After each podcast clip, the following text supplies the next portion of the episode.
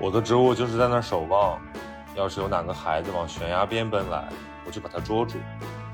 我是说，孩子们都在狂奔，也不知道自己是在往哪儿跑，我得从什么地方出来，把他们捉住。我整天就干这样的事情，我只想当个麦田里的守望者。我知道，这有点异想天开，可我真正喜欢干的就是这个。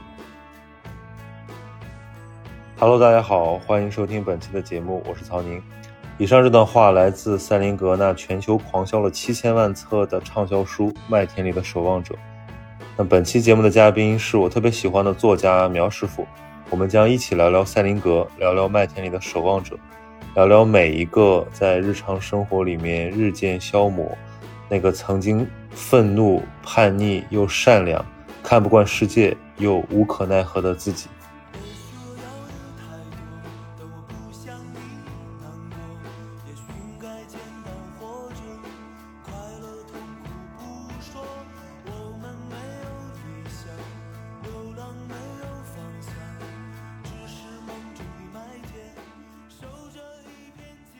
各位好，我是苗伟，很高兴今天在这儿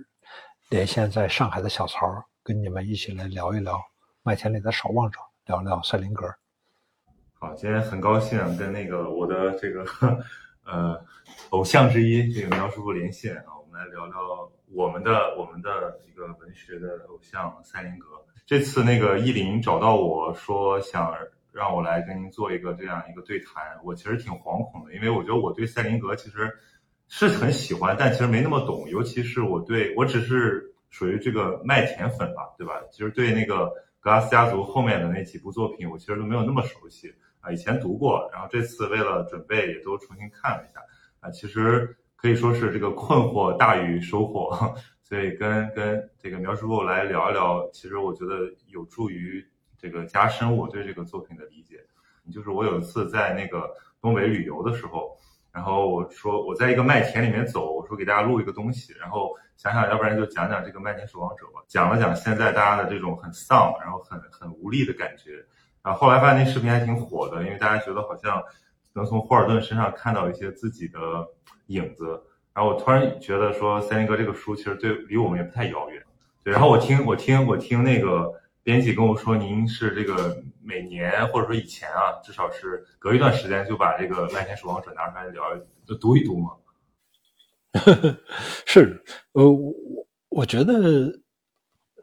像这个他们出三林格的文集，一般是九故事，《麦田》是两本，然后另外呢，弗兰尼和祖伊还有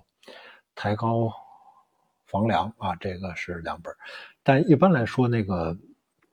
大家都看那个前两本，都看《麦田》和《九故事》。其实从《九故事》那个后面的一些篇章也能看出来，就是他传播他的信念的这个意图，已经那个比他做文学或者叫写小说的那个意图要要强了。所以他后面的这两本有太多的那种传播观念的这种色彩，所以。没什么太大意思啊，就是写这种，这聪明小孩然后弗兰尼和祖伊见面聊天等等这些，嗯，就除非是这种，就是赛林格的忠实粉丝，就是他说什么，或者是赛林格的那种研究者，啊，那个才会才会认真的去看后两本。我觉得太正常了，从一开始那个。呃，瑟林格就是他想当文学青年，很想在《纽约客》上发表小说嘛。嗯，这是他的一个梦想，在《纽约客》发表小说是好多文学青年的梦想。那他一开始写的小说，《纽约客》不给他发，其中一个特别重要的原因就是《纽约客》的小说标准呢是非常怪，《纽约客》有一种，呃，他他们特别不喜欢那种。作者意识强的小说，就是，嗯比如说这个，如果一个小说太多的用第一人称，太多的来表达这个作者自己的一些看法、思想观念，就这样的小说是纽约客特别不喜欢的。那，嗯，我们看那个《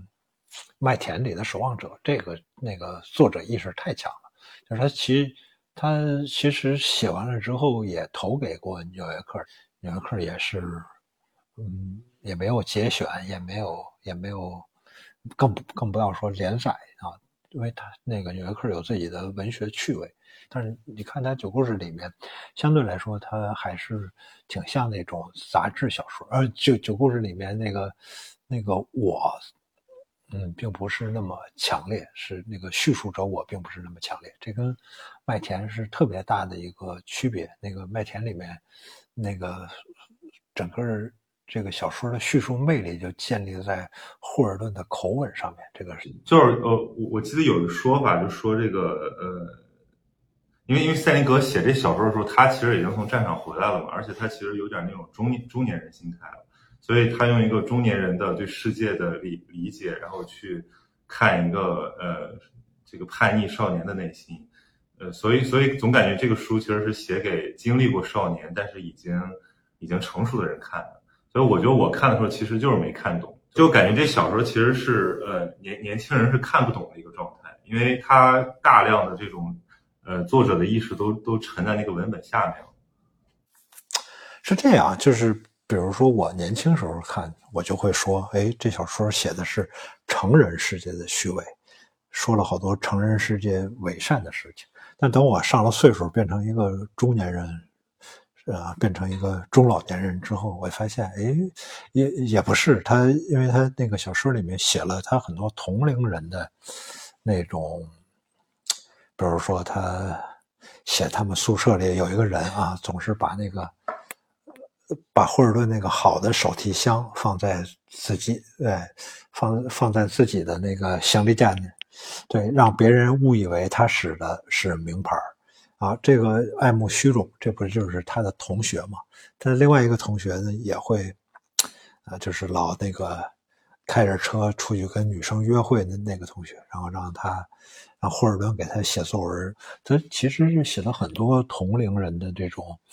呃。虚伪啊，虚荣心，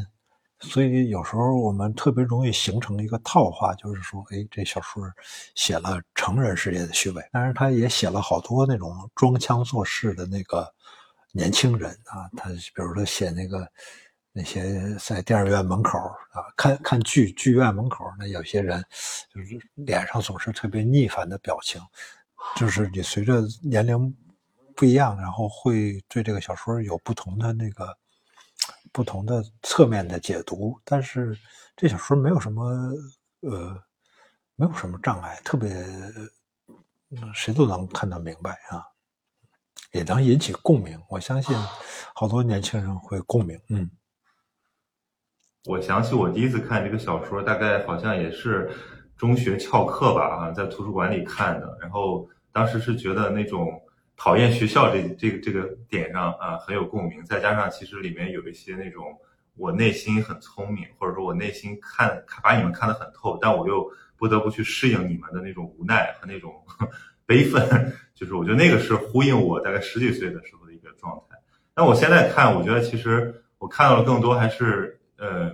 就看到一点温情吧，塞林格笔下的霍尔顿的那种状态，因为他其实是一个很呃很善良的很善良的人。就是人在一个很就是愤世嫉俗的状态下，他其实可能往往意识不不到自己的善良。但我现在可能更多的能感受到霍尔顿其实他的那种比较比较纯真的东西，他那种姿态也是他的一个一个保护保护色。对，我就想知道您呃过了一段时间再回去看，会有什么样，就是对这个小说的感觉会什么不同吗？年轻时候看肯定会知道他写的是一个高敏感的一个人。一个高敏感的人，他的那个情感颗粒度比较细腻，然后他不太喜欢那种，嗯，相对粗糙的那个，那情感比较粗糙的那种人，比如，比如他对一些现成的说法会表示怀疑，啊，老师们会教他说说人生就是一场球赛。那他会很自然的就想说，是人生是一场球赛，你如果加入实力强的那一方，那当然是一场球赛；但你要在实力弱的那一方呢，那是一场什么样的狗屁球赛？就是他天生的就知道有些人不适合这种竞争，那他会设身处地的去想，说我可能就是一种不适合竞争的这么一个人，那我应该如何自处？所以这个是一个呃一个高敏感的人，他发现哦，要想进入成人社会，要想长大，那你就必须把自己的情感磨得粗糙一点，就必须变得糙一点，那个情感颗粒度更大一点，你才能够更容易适应这个世界。那这个是年轻人出呃进入成人世界或者进入社会时候特别特别需要调试自己的啊，那个，所以我经常看也是因为嗯，老想通过这本书调试，因为那个霍尔顿是一个他他就是想去一个西部一个地方去装聋作哑，他他他他他不太想入世，不太想在这个世上这个。拼搏努力，这个是是跟那个塞林格自己的经历很像，因为塞林格他们家是做生意的嘛，做那个食品进出口，从欧洲进火腿、进奶酪到美国去卖，所以塞林格嗯，高中毕业之后是被他爸爸送到波兰。送到奥地利去学杀猪，去屠宰场工作，是想了解这套食品加工这套事儿嘛？但是我觉得挺好。其实对作家来说，那个屠宰场比大学重要，所以他但是塞林格并不想，并不想做生意，他不不想当商人。这个是是是非常重要的一种选择，就是在。塞林格和他之前就是在好多犹太家庭，特别是犹太的富人家庭，嗯，那种富二代、富三代的孩子，他们不愿意在这个商业社会里面再取得成功。刚刚您说那个点，我就觉得挺有意思，就是说，就是这种，我我们现在特别流行说一词儿嘛，就是说跟自己和解，这词儿已经泛滥到我一听了，我都不知道在说啥。然后我那天就突然想，我说那霍尔顿长大了会怎么样？因为那种呃年少叛逆，其实很多人很小的时候他体会过，或者说他都有那么个时期啊。尤其像在霍尔顿身上，他会有一个呃很很典型的一个一些表现，比如说他觉得那个大人说话都是放屁，然后这个世界没有什么是真正的这个这个没有什么是真诚的，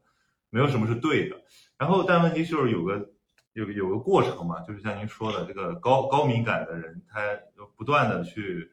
这个跟跟其他跟他者碰撞，然后呃，你要去适应别人，有的时候你要妥协，但有的时候其实你是要呃杀掉小那个小以前的自己。但是我觉得对霍尔顿这样的人来讲，好像就是他适应就意味着背叛，就是因为因为塞林格他的整个包括我们对他后期作品看，就感觉他是一个好像在这方面蛮极端的人，就是他觉得呃。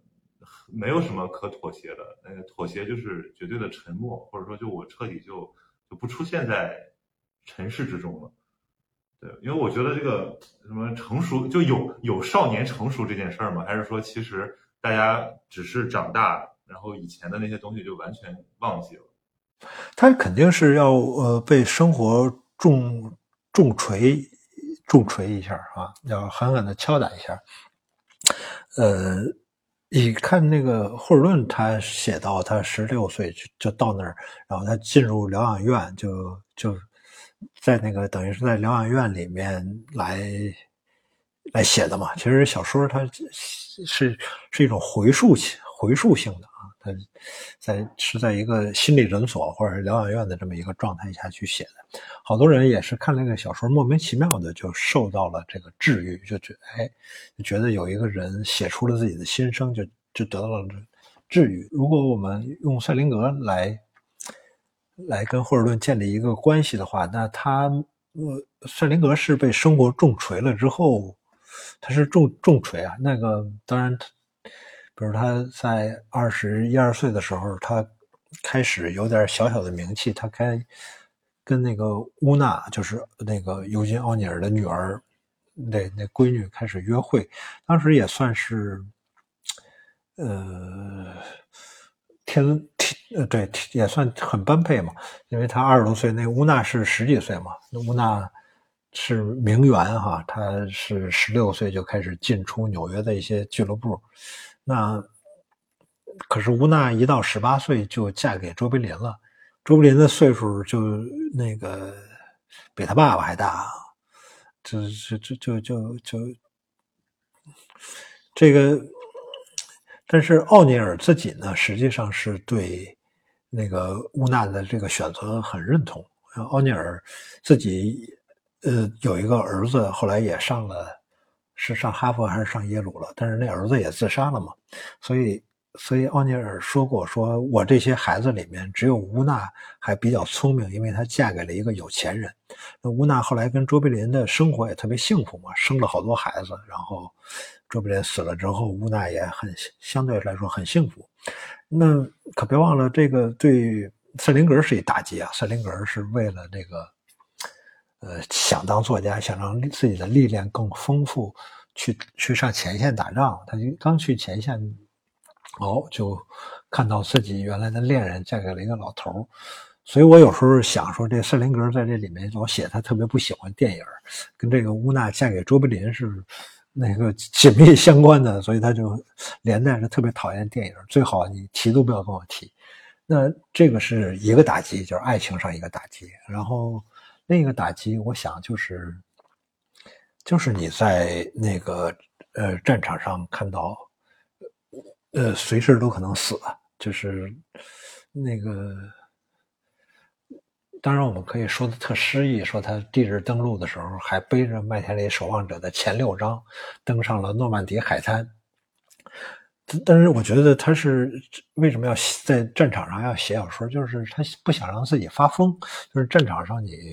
有一事儿干，你就觉得，哎，我我不能死，然后我也不能疯，我还有一事儿要干的。他是要维持自己的心智那个健全，所以才写。像维特根斯坦，我估计也是这样才写了那个战时笔记。他要一边打仗一边写东西，就是让自己别疯。那你看斯林格，他经常会看到，就是呃，周围二十五六岁的人就迅速就死掉了，然后等那个补充上来一批新兵，那些新兵都是十八岁、十九岁嘛。所以他应该是在第一师第十二步兵团，就是他那个师的编制到最后战后是伤亡率是百分之二百五十左右，好像是啊。什么叫伤亡率百分之二百五十？就是他不止死了一批人，就是他死了一批人之后换防，让补补了补了补齐这个人，然后再死掉。那再比如说他最后他他是解放了达豪集中营啊。他他解放达豪集中营，这个塞林格的任务是反间谍，因为他去过奥地利学学过德语嘛，所以他要跟当德国人要要要有接触嘛。那你想一想，他如如果在达豪那种地方集中营，他怎么怎么看待集中营中的这些事情？他怎么跟这个当地的德国人交流？就这些事情，斯林格曾经说过：“说我要在这场战争之后对这场战争不说一个字。”他从来没说过，没有回忆过说我在战场上都干了什么，我跟在打好都看见了什么，他没说过。就这些，嗯，没说过的话，我觉得，嗯，是一种很深的一种伤伤痛。就这种伤痛的话。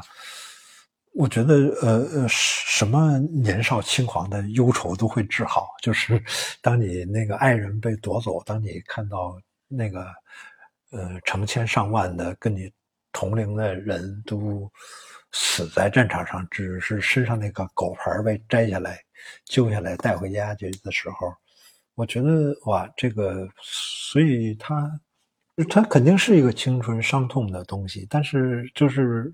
我总觉得。嗯，他呃，作者内心有一个更深的伤痛，就是他那个更深的伤痛呢，他并不是通过一个反战小说，不是写一个西线无战事那样的小说来体现他战争的伤痛，他反而写了一个嗯，一个看起来就是一个这个时代背景都不重要的一个青春的小说，但但是他，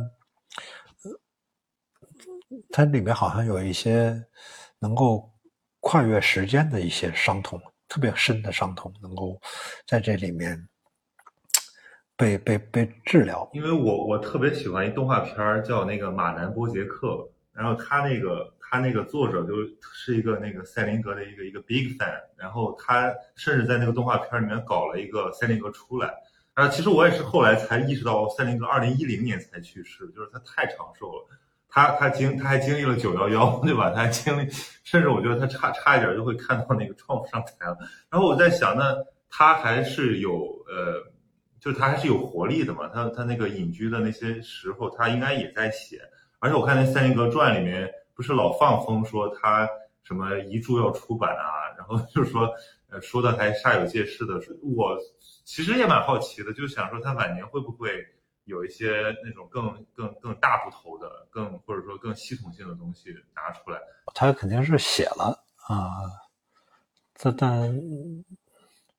我觉得，我其实那个，我其实觉得我倾向于把蔡林格当成一个叫一本书作家，就是只只写了一本书，嗯。我觉得挺好啊，就是如果一个人只写了一本书，然后那一本书卖了七千万份七千万本我 我觉得这简直是太划算的一买卖了。干嘛老写那个这个就不用老写啊，这个嗯而且也没有什么必要去在写作上证明自己，他。他后来的，其实他后来很多行为都是严格按照那个印度叫费檀多教的那个那个旨意来行事的嘛，就是人生分为四个时期啊，一开始先学习，然后服务社会，然后开始弃居在这个森林之中，然后再完全归隐。那实际上他在自己的写作过程中，呃。四几年到五五十年代初的时候，他也一直是在跟一个日本和尚学什么禅宗啊这些这些东西，所以，所以后来他的书偏向于观念，我觉得是是挺正常的，而且他不断的在写那个格拉斯家族，那就有点像。就是自己给自己写那种同人小说那意思啊，就是，嗯，不断的在发展那几个人物啊，等等等等。所以，所以您自己，您对这个就是格拉斯家族这个，就就其他这三本书的评价评价怎么样？因为我听过好多种说法啊，甚甚至我感觉就是有有文学爱好者中有一种倾向，就是认为如果你看赛林格，你只看这个麦田，如果你不看这个格拉斯，甚至说如果你不把这个什么九故事这种的价值，这个充分肯定的话，好像就不够高级。就是我 我有这种感觉，就是因为因为其实说实话，我觉得后面的这个东西不好读，它有大量的那种就是反小说的东西，呃，很琐碎，但是确实有点意思啊。不，我听我不止一个人说，说九故事是他读过了最好的短篇小说集之一。对，我不知道您您是什么看法？九故事里面，呃，肯定有特别好的，像笑面人什么啊。很好，但是但是比那个短篇小说比塞林格写的好的人有有太多了。就你要喜欢这个作家，你可能会把这个作家所有的书都看了，这是肯定的。但是有时候我们要想想，如果没有麦田，那么你不会看赛林格的书的，就是这个是是是是肯定的。就是说不一定不一定一个喜欢麦田里的守望者的读者。也理应喜欢这个格拉斯家族这些作品，是吧？对，肯定的，而且很可能就特别不喜欢。就是说，那那他之之所以能这么流行，是因为他切中了一个呃时代情绪这样的感觉。因为我觉得赛林格这个人，他好像特别的像个艺术家，因为就像您说了，他其实是把自己的生活都已经就是献身给一种理念、一种一种一种一种宗教性的一种修行里面去了。所以后面他。越是不出来，好像就让大家觉得越越越期待他，然后就越想去他之前的那些作品里面去挖出点什么东西来。这个人好像把自己搞得特别酷，然后这个又恰恰是这个那种那种亚文化最喜欢的一个。实际上，这个麦田就是一个先生嘛，是这个所谓青少年文化的这个先生，就是他早在呃五十年代，在在五一年就有了。用一句诗意的话说，叫叫在无数争夺牢笼的反抗中，听到这个霍尔顿的声音，就是它有一个先生的作用。那我倒不觉得说那个。嗯，赛林格他对于这个版权，或者是比如拿下照片，然后对封面设计的要求，包括他隐居不出，他是一种耍酷，他不是这样。比如说，他这个小说一开始是给的一个出教材的出版社，这个出版社的文学部的编辑拿到这个小说之后呢，呃，他给那个教材部的人看了，他说：“你们看看。”那教材部的人就会提意见，就是说。这这这小说，这小孩是不是有毛病啊？这个小说为什么有些脏话？呃，呃，出版社的利润的很大一部分来源是在教材嘛，所以这个文学部的人就约塞林格，就说说说那个你能不能改一改这个小说？说这个霍尔顿是不是有毛病？然后那个斯林格听完这个要求就哭了。他他不是说骂你啊，说你傻逼，你怎么不懂？他是觉得自己受屈辱，他会他就他就哭了。我觉得他都是一种，就是就是高敏感的人不被理解的时候，他的那种那种那种伤感，所以他有时候说不想让这个自己的照片在上面，或者他对封面上面，比如说有要求，就是。就是，就是他太，对，就是他太迷恋自己的文本，就是他认为自己所写的一切都在这个文本之中，所以他不想让，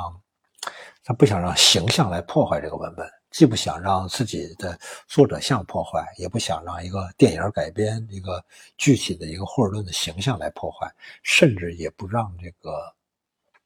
呃，封面上的什么插画啊，什么封面上的设计来破坏他的文本，他要保持自己这个文本神圣，这个感觉我觉得也有很多作家都会有啊。那你说什么时候你看见圣经有那个封面了？不是圣经人家封面都黑色封面，那那个那个。呃，这一个作家希望那个自己的书印的跟圣经一样，这种这有什么不好理解的？很太太容易理解了，所以是也这也特别正常。所以包括隐居啊，因为因为有时候，呃，我记得那个，嗯，他隐居的时候有一个有一个。女学生去采访他，他接受了那个女学生的采访。那女学生也十几岁，十七八、十六七岁。然后，但是那个女学生跟瑟林格约采访的时候是说：“我要为校报采访你。”但是后来女学生采访完了之后，可是把这个文章发表在当地报纸上。那你发表在当地报纸上，你就会有稿费。当然不在乎说你稿费不稿费，而是说你这个东西是。呃，你本来说是为校报采访，但是你给了一个相对商有点商业性的报纸，这个啊，可能好多年轻人觉得这有什么？这没什么哇，这个是天大的错误啊！就是对对对这种敏感的人来说，就是一个。特别大的错误是，是因为我认为你是一个代表着青少年，所以我愿意跟你说话。结果你这个青少年把我给卖给别人，对对，但所以这个可能会对他是一个很大的一个伤害。那还有很多人会开着车到那儿去寻找人生建议。就类似就觉得啊，就是会提问说那个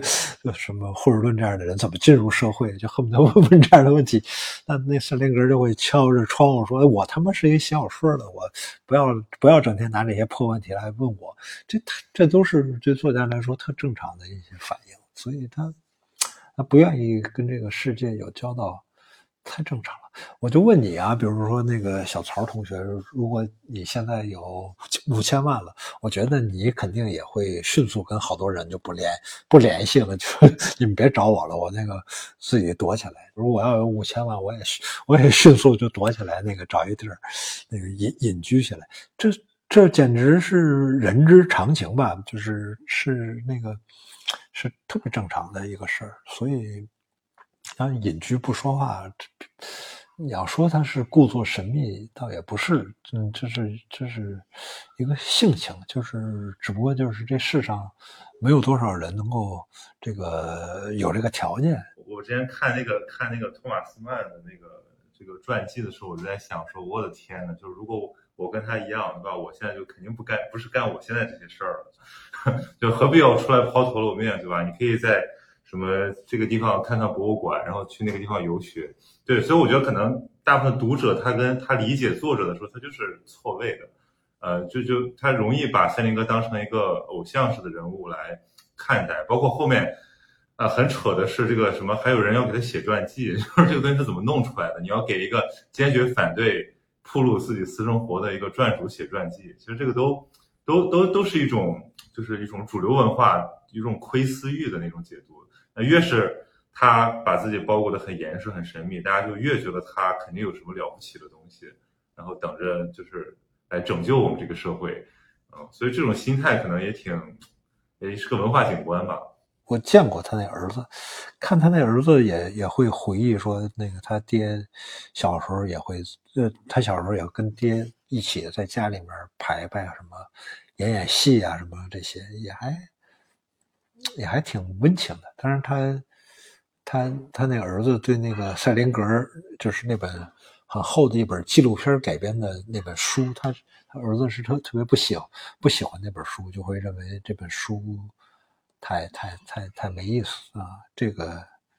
我我觉得都正常。就是就是他一个作家成名之后，因为名人是名人跟正常人不太一样，然后那个有钱人跟正常人也也不太一样，所以所以就不同物种就变成了不同物种，这个就很难互相理解啊，也挺也挺正常的。其实现在我们理解塞林格，他还。还还需要一些那种，就是情绪重新重新来读它嘛？有有这个有这个契机吗？或者说大家现在或者中国的读者对这个东西还能有，就是能能从中解读出什么东西来呢？因为如果就是我觉得我我我现在觉得好像把塞林格脱离了美国那个战后的那个大背景来看，好像他被符号化之后变得非常单薄。但如果我把它放在那个背景里看，我觉得他好牛逼，因为他。它影响的人实在太多了，然后包括，呃，很多很多后面的东西是从那个根儿，可能是从他那儿长出来的，呃，而且我觉得好像在文学史上，赛林格也是一个挺难被归类的作家，就大家上面会讲什么海明威啊、菲斯杰拉德啊，后面讲什么金斯堡啊、开罗亚克，这塞林格就放在那儿有点孤零零的，就他好像那个前后不不靠的这种感觉，是不是也是因为他是那种那种那种反文化的那种大背景下的一个？一个产物，呃，是他好像是比较特别，他跟那个什么垮掉啊，就是那种文化运动中的那一批批的作家不一样，他不是属于某一批里面的一个人，他是单独的一个人。但是，我倒是觉得，呃，麦田肯定还是会不断有年轻人会去读的，这个是，嗯，不用发愁，因为我印象特别深，就是。多年前还一说它的销量，还是说是六千五百万，那现在一般都说是七七千万这么一个级别，就是这个一个书滚动，一个书一个书滚动到这个上千万这个级别之后，就就。就基本上脱离了这个作者，就是你比如说像《活着》这样的书哈，上千万了吧？恐怕你你就不用不用去怀疑它是它它就永远能滚动下去了。就是像《活着》这样的书，只要只要一个人想了解中国经历了什么，那肯定都会看余华的那本《活着》啊，会会看。那只要一个年轻的小孩他。他对这个世界有点看不惯，他忽然觉得，哎，他已经建立起来了一个自我认识，然后他一下觉得，哎，这个世界并不是，并不是按照我设想的那个理想状态存在的。他一旦有这个看不惯，那好，就会有一本书《麦田里的守望者》等在那儿说，你看。这个这六七十年来，一直一代一代看不惯这个世界的小孩都看这本书，那这本书就会自动滚动下去。它他他他就会不停的再去有人看。麦田我有三个版本，都是以前就是各种各种书摊上淘的，因为这个书可能太畅销了，以至于很多那个打折卖，就是特便宜，十块钱一本就买着了。我有什么黄皮儿的、绿皮儿的、黑皮儿的，然后但我这次我我其实我第一次第一次就是把他的其他那三本仔细看，然后我发现那三本也还挺有意思的。这次这个套装估计让很多可能以前赛林格的读者看看他别的部分，也有也可能有这个功能。但有一个问题确实是很很明显，就是他那那那个格拉斯家族那个系列，就是那个早慧儿童那种感觉啊，就不是所有人都能够。都能够 get 到的，就是你像霍尔顿，他是他相当于还是很很聪明的，包括他有一些这个很很这个少年感的东西，但是他并没有说呃早会变成一种痛苦，他不像那个西摩和那个什么什么那个凡尼那种，就是会出现那么极端的东西，什么什么晕，就是就就这个对这个世界感到眩晕，感到恶心，所以我觉得那个东西确实是呃。就是也是一种什么所知障，就是也是一种就是过度可能，呃，掌握了太多的这个他这个经验消化不了的一些智慧或者说一些知识之后啊，消化不良的一个产物。但但也挺像的，因为我觉得现在的很多年轻网友啊，他就很容易出现这种感觉，就是他在还没有经历过什么事儿的时候呢，他其实就已经有一种厌世感。然后你要跟他说，你以为他啥不懂呢？其实你觉得他又好像懂挺多的。十几岁说那个不会再爱了，这种感觉。呃，我是觉得，呃，就是书本身它，嗯，你搁在一块儿还好看嘛，就是这样的一个套装会很漂亮，它是所以人会会会一下都买了啊。但是麦田的版本就非常多嘛，那个剩下的就。剩下的这些些书的版本就会少一些，因为怎么说呢？嗯，就这个世上吧，并没有太多的书是为，嗯，是为青少年写的。大作家的很多书并不是为为青年写的。我我我印象特别深的是，就比如说我二十岁。二十多岁的时候，我看好多书，然后我老嫌那个书里面的主人公岁数太大了，就是比如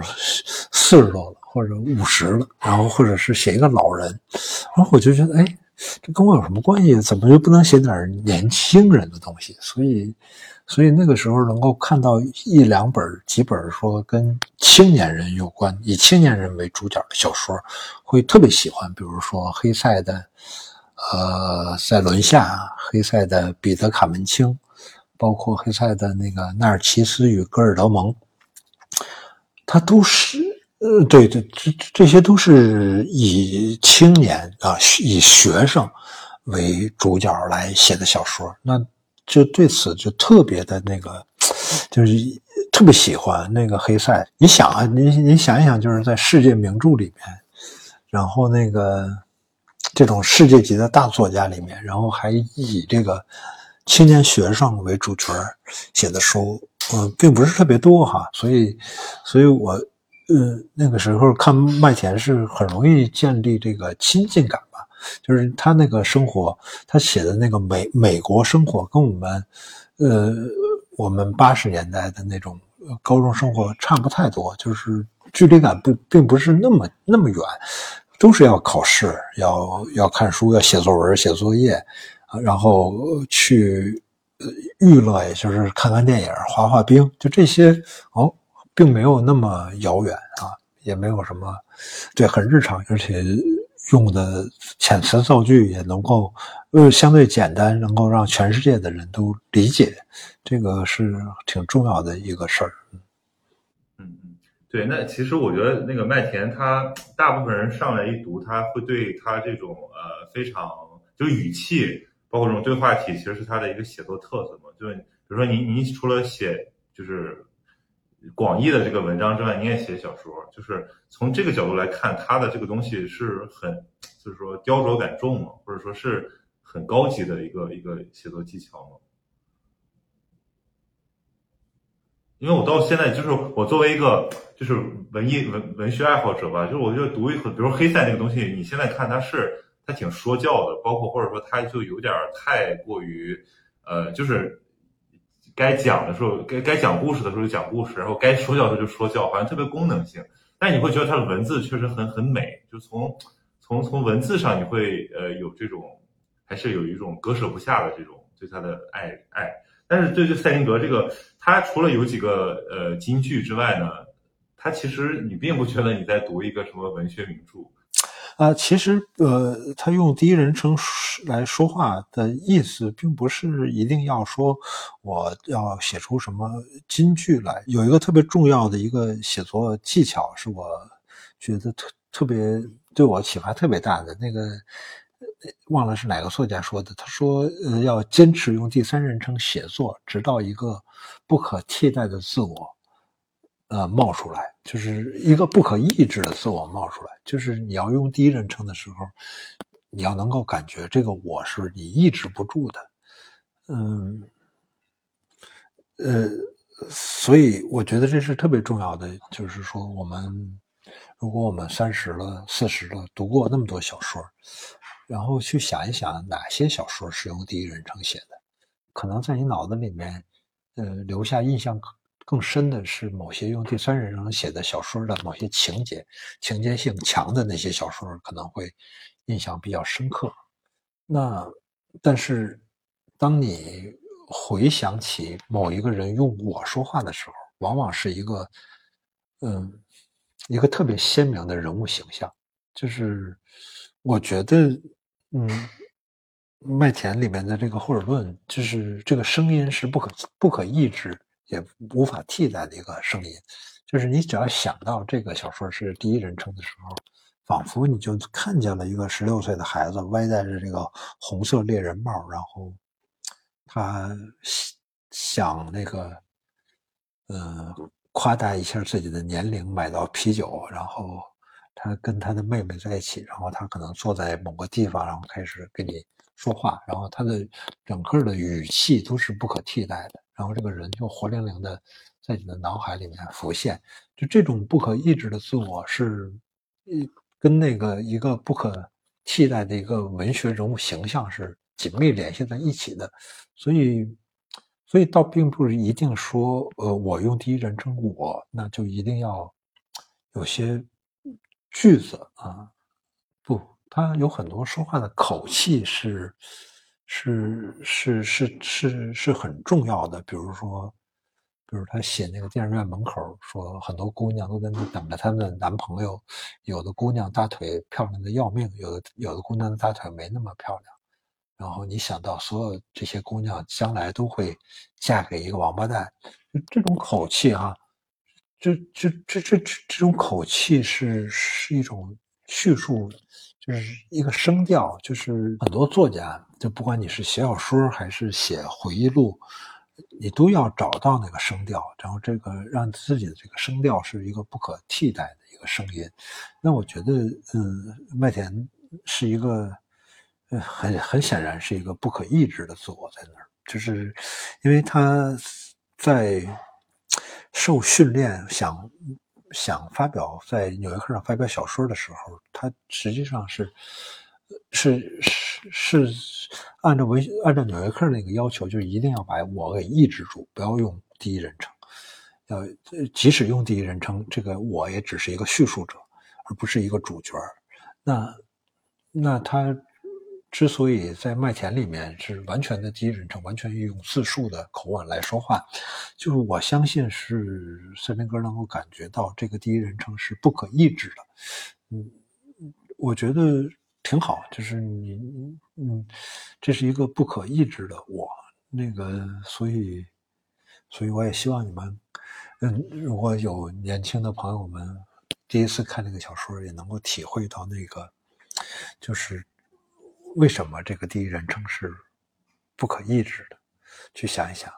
挺好玩的一个角度。其实我我我说实话，我第一次读我我挺烦的，就我觉得这个我可能没有他那么愤世嫉俗吧。我就觉得，嗯，就很多人其实那里面没有什么坏人，就包括他去他走这从学校逃出来之前就去看那个老师，其实你也不觉得他多么的恶劣，你觉得他就是一些，嗯，他只是没有那么酷而已。对，但是但是你在那个里面，你会觉得他对这个世界的情绪太强烈了。但我现在回头看呢，其实这个就是一种，呃呃，经验带来的一些呃，就是一些宽容吧，或者一种妥协吧。就你最后发现就是什么，呃，这都是可以原谅的，这个人都是可以理解的，但你也就没有，就你也你也就没有了什么，就是很本真的东西，你就是泯然众人了。我现在我现在看这个小说就这种感觉。就就我已经不能够跟霍尔顿的愤怒共情了，但是我却对他的那个就就善良的那些东西更更更有感觉。对他，他对这里面是没有坏人，他也不是说我好，然后你们坏，他只是感觉到，他只是感觉到这个世界怎么不是我想的那个样子啊？这个。所有人都会这么想，说：“哎呀，这世界怎么不是我想的那么那个样子？”然后，然后就此在开展自己的适应嘛。嗯，我们是不是说的差不多了？我最后我最后提一个可能有点这个题题外题外话的一个小问题，就是我看你那博客叫“呃天真与经验”，我这个“天真与经验”不就是这个 就是少年和这个就是未成年人和成年人的一种一种对立的一种概括嘛？就是。其实经验是有的时候是消消磨掉天真的，是是，不知道您当时起名的时候是有什么有什么想法？没，这就是那个威廉布莱克的诗嘛。威廉布莱克有一个诗集就叫《天真与经验之歌》嘛。我觉得是这个天真和经验好像是一个挺对立的状态，但有时候，嗯。人都是想获取一些更多的经验嘛，但但也应该保有天真啊。有时候，你只有处于一个相对天真的状态，才能够才能够不断获取经验。否则的话，就是人到了四五十岁，就总从自己的经验中来来来来回答问题，可能是不太对的。特别是现在这个世界日新月异的，人的那点经验并不是特别靠得住，所以，所以还是天真点好。希望那个那个年轻的一波人还喜欢看这个《麦田里的守望者》。我觉得应该不愁卖，不愁卖。不，行，好，那我们差不多了。好，谢谢苗师傅。好，谢谢小曹，拜拜。很高兴跟您聊，哎，以后有机会再聊，拜拜。好的。